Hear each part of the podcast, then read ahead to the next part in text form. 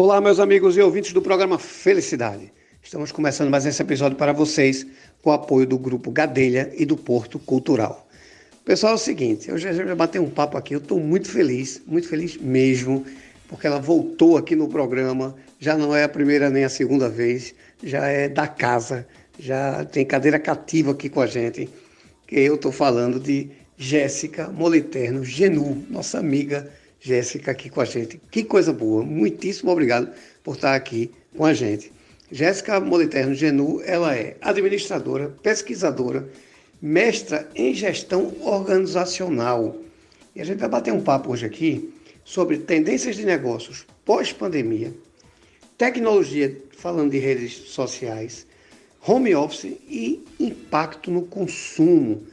É, é, veja, a gente está passando por uma mudança tamanha e muito pertinente a gente falar nisso nesse momento, né, que a gente está é, indo para aquela, entre aspas, normalidade e fazendo uma retomada. Mas muita coisa mudou, né, a leitura hoje é outra. Então, Jéssica, você com a gente aqui vai ser show. Muito bom quando você, quando a gente fez esse acerto de você participar aqui do programa. Estou muito feliz, de verdade. Mas eu queria que você se apresentasse ao nosso público e me dissesse o seguinte: vem muita mudança por aí, Jéssica? O que, é que a gente pode esperar? Olá, Eduardo. Olá, ouvintes. O prazer é meu de estar aqui novamente, né, conversando com você. Dessa vez, infelizmente, em pleno cenário pandêmico, mas a gente está sabendo enfrentar, né, isso que importa. É, como você perguntou, teremos mudanças sim. Na verdade, nesse momento, 2020 como todo, foi marcado por mudanças, por adaptações que foram necessárias no contexto organizacional e também no que se refere ao consumo, aos modos de consumo. E a gente ainda está nesse processo dinâmico muito forte, que de certa forma permitiu que as organizações se reinventassem para que pudessem continuar atuantes no mercado. Então, houve mudanças sim na percepção dos consumidores, na forma de contratar serviços, na forma de adquirir produtos, assim como houve mudanças também na gestão organizacional, na forma de apresentar aqueles produtos, aqueles serviços para os clientes, né, no uso de tecnologias, no uso de redes sociais, na possibilidade do home office, que muitas empresas de cultura mais tradicional, menos flexível, não viam essa possibilidade e tiveram que se adequar ao home office também, na, no fortalecimento da economia low touch e outras mudanças também que possibilitaram, sim, um novo olhar para a administração. Jéssica, veja só, é, é um assunto muito complexo, porque a gente tem várias visões diferentes do mesmo problema, na minha visão, claro. Eu não sou dessa área do mercado, mas é, como eu gosto de comportamento, eu venho com a seguinte preocupação. Você falou das mudanças, inclusive do home office, das empresas ter que se adequar, inclusive essa questão de internet. Eu mesmo era um cara que eu nunca comprei pela internet, nunca. E passei a comprar muita coisa pela internet, presente dia das mães e, e, e aniversários, eu passei a, a, usar a internet. Só que eu, qual é a minha preocupação hoje? Nós temos várias visões do mesmo problema. Então, o que é que o empresário hoje ele tem que começar a pensar, começar, qual é a visão que, que você acha que ele deveria ter para que ele consiga, vamos dizer assim, prosseguir com o seu negócio? Como também eu queria a visão de quem hoje está trabalhando no home office, que é uma coisa totalmente diferente, não é? Para depois a gente pensar o seguinte, e na educação, qual é o efeito que a gente vai ter disso aí? Entretanto, a gente não pode esquecer também daquelas pessoas que têm dificuldade de trabalhar em casa. A gente vê muito meme, muito quadrinho engraçado na internet, frases de humor, de pessoas amarrando os filhos, né? E tem lá a figura da, da mãe trabalhando com os filhos amarrados com a legenda home office. Né, porque aquelas pessoas que têm filho em casa, têm aquela dificuldade de conseguir conciliar o trabalho no lar, realmente é, para essas pessoas fica mais difícil. Então, tudo isso tem que ser analisado também. Bem, Eduardo, em relação ao empresário, ao empreendedor, é necessário que ele se prepare para os possíveis cenários que possam existir no futuro e trace as melhores estratégias que sejam adaptáveis, ou seja, dinâmicas, né? desenvolvendo capacidade dinâmica de adaptação mesmo porque a gente está num cenário muito instável. Isso não significa dizer que ele não possa fazer uma previsão do que deve ser feito para alcançar determinados objetivos.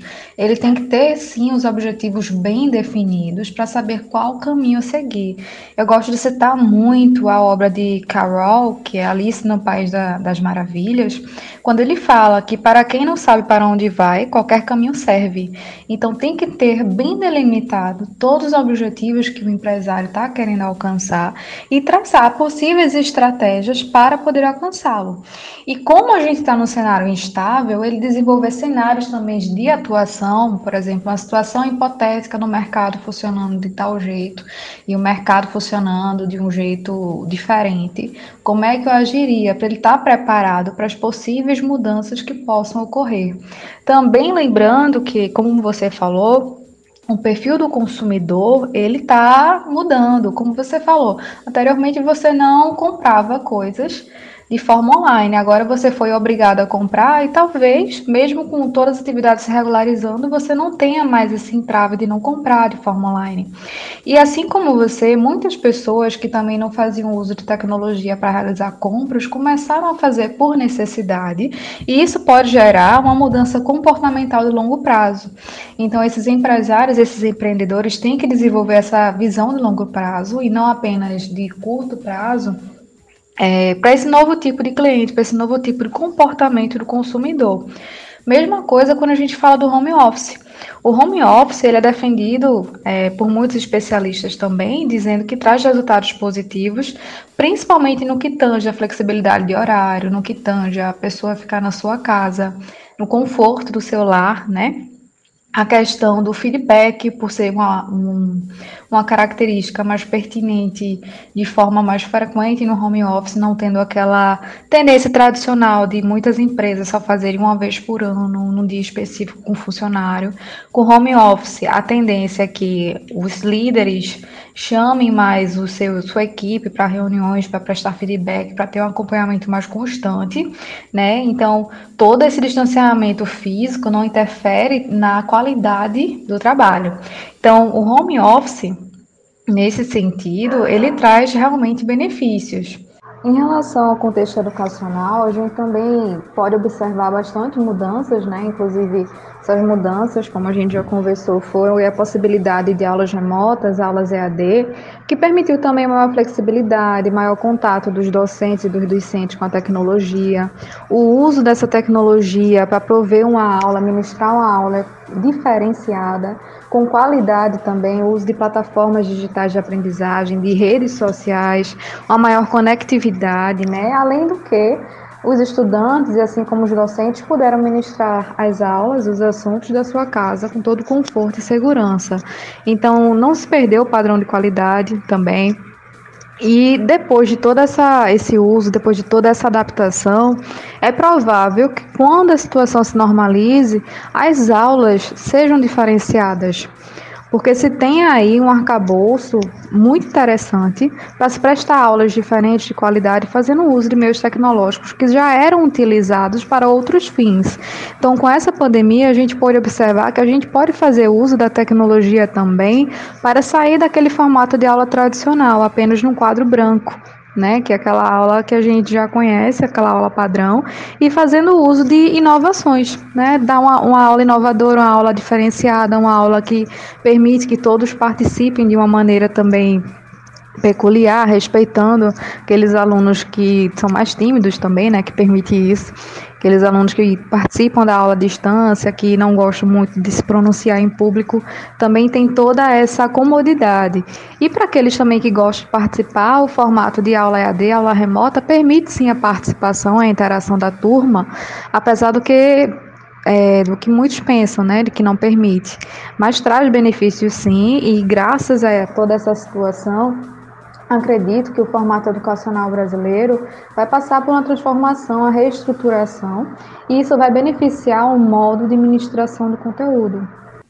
Jéssica, é, a gente fez um apanhado rápido, né? Mas eu queria, vamos dizer assim, desmembrar é, é, essa conversa da gente da seguinte maneira. Veja só, eu queria pontuar, sabe? Acho que é muito importante a gente trazer essa informação nesse momento, porque é um momento de retomada, é um momento daquele normal, entre aspas, né? e que a gente tem que entender que as coisas vão mudar. Né? A gente falou aqui de uma pauta de falar de tendências de negócios pós-pandemia.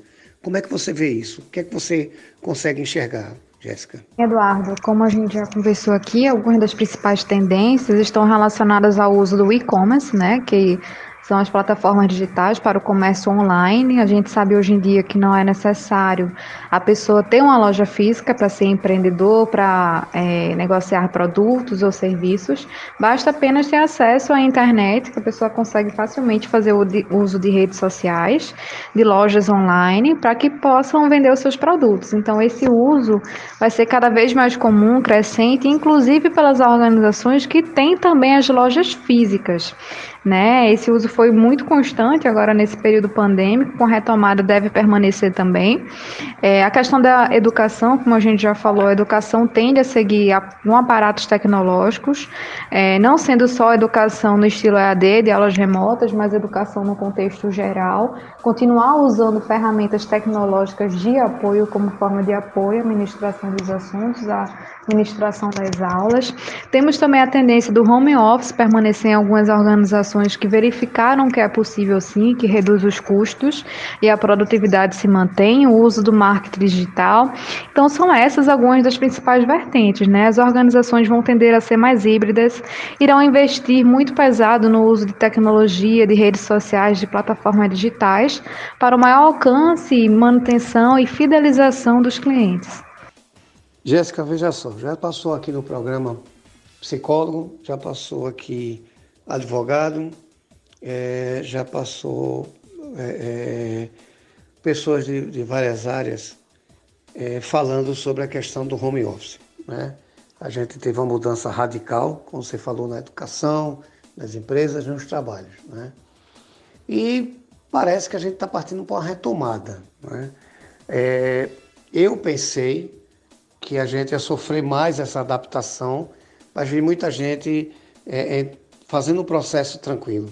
Como é que você vê essa volta? Você vai, acha que essa volta, é, é, é eu costumo dizer assim, o, o, desconstruir ele é sempre mais complicado na minha visão. Você acha que essa volta para o normal vai ser complicada ou, ou vai haver realmente uma divisão dessa, dessas tarefas? A minha pergunta, na verdade, é a seguinte: você acha que as empresas vão continuar com o mesmo quadro funcional, né, os mesmos, as mesmas pessoas, depois que descobriram que podem fazer a mesma coisa com os seus funcionários em casa e até com menor número de funcionários? Bom, é, no sentido da retomada das atividades, né, a gente sabe que toda transformação, toda mudança, de fato, gera uma certa resistência no ser humano. Então a gente foi pego de surpresa, teve que se adaptar né, ao home office. Depois, aos poucos, a gente está se adaptando a um novo, um, uma nova realidade. Né? Então, é normal ter um pouco de resistência a você voltar ao novo normal, né? Que a gente está intitulando assim. E tem que ser esse período de adaptação, mesmo porque esse novo normal talvez mude de novo. Né? A gente está num processo muito dinâmico no qual a gente vai sabendo é, os novos passos que estão sendo tomados à medida que as medidas governamentais vão sendo divulgadas também. Então, esse fazer em casa, esse home office que foi possibilitado, vai mudar sim a visão das organizações. É isso que está se prevendo, né? Essa maior flexibilidade, mesmo porque algumas empresas de tecnologia já faziam esse tipo de trabalho. Só que a partir desse cenário pandêmico foi possível observar que empresas de cultura tradicional também podem fazer o home office, também podem trabalhar dessa forma. Então, muitos desses, aprendizados podem ser utilizados sim a favor dessas organizações, independente de ser organizações voltadas à tecnologia e inovação. Né, foi provado, foi possibilitado que as organizações usassem a tecnologia a seu favor, independente do ramo de atuação. Né? Então, o home office pode sim surgir aí como contribuição fundamental para a nova forma de retomada do trabalho, talvez de uma forma híbrida, talvez uma parte dos funcionários em casa, outra parte trabalhando, ou então dia sim, dia não, o funcionário vai para a empresa presencialmente, e no outro ele fica em casa, que algumas organizações já estão adotando esse tipo de, de, esse tipo de trabalho com alguns funcionários e cada uma vai tentar se adequar, né, se adaptar à nova realidade. Pois é, mas aí vem minha pergunta cruel, tá? Que é o seguinte, tava, quando você estava tava vendo a sua resposta, eu estava pensando justamente o seguinte, quem perdeu o emprego automaticamente vai ter que se readequar a um novo sistema que está por vir, não é? Possivelmente. Mas quem está se mantendo no emprego, Jéssica, tem que começar a pensar o quê? É hora de readaptação, é hora de fazer uma leitura, é hora de quê? Ou de aguardar? O profissional ele deve ter um perfil mais flexível às mudanças e saber também a importância do trabalho em equipe, do sentimento de coletividade. Como a gente falou aqui, esse período é caracterizado pela dinamicidade. Então, a partir do entendimento de que as mudanças poderão ser feitas, inclusive no curto prazo, esse processo de adaptação vai ser muito mais tranquilo. A proatividade também relativa ao uso de tecnologia surge aí como não mais como diferencial, mas também como uma ferramenta básica. Até mesmo os profissionais que não dominavam esses recursos, eles tiveram que aprender a explorá-los e se reinventar para que o negócio, os negócios continuassem funcionando. E outro fator também que está surgindo muito, está ganhando muita força, é a questão da inteligência emocional junto com o pensamento crítico eles vão se apresentar como fundamentais para análise das informações que estão chegando e absorção destas informações também. Ou seja, é, o impacto né, das pressões externas, como é que elas podem é, impactar no colaborador, o que é que elas podem ocasionar naquele colaborador, naquele profissional. Então, para isso é preciso que o profissional ele tenha bom senso, né, ao receber as informações, ao receber solicitações né? E ele busque equilibrar suas emoções para alcançar também os seus objetivos dentro da organização.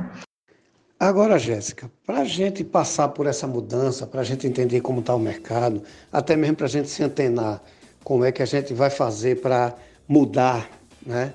A gente precisa de uma ajuda de um profissional. Eu digo sempre aqui no programa que a gente tem que profissionalizar o nosso problema. Já falei isso aqui várias vezes e, e a gente já teve outro, outros programas juntos e você sabe que eu sempre tenho essa preocupação da gente não errar, porque quando a gente erra em negócio, a gente erra com dinheiro e depois para a gente desfazer é sempre mais doloroso. Então, a gente precisa de um profissional, um profissional da sua altura, né? do, seu nível.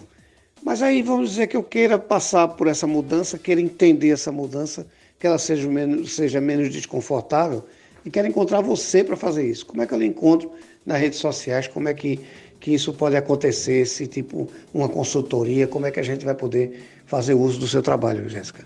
Eu estou disponível pelo Instagram, né, no Jéssica MGNU, por e-mail também no jmoliternogenu.gmail.com ou ainda pelo LinkedIn, Jéssica Moliternogenu.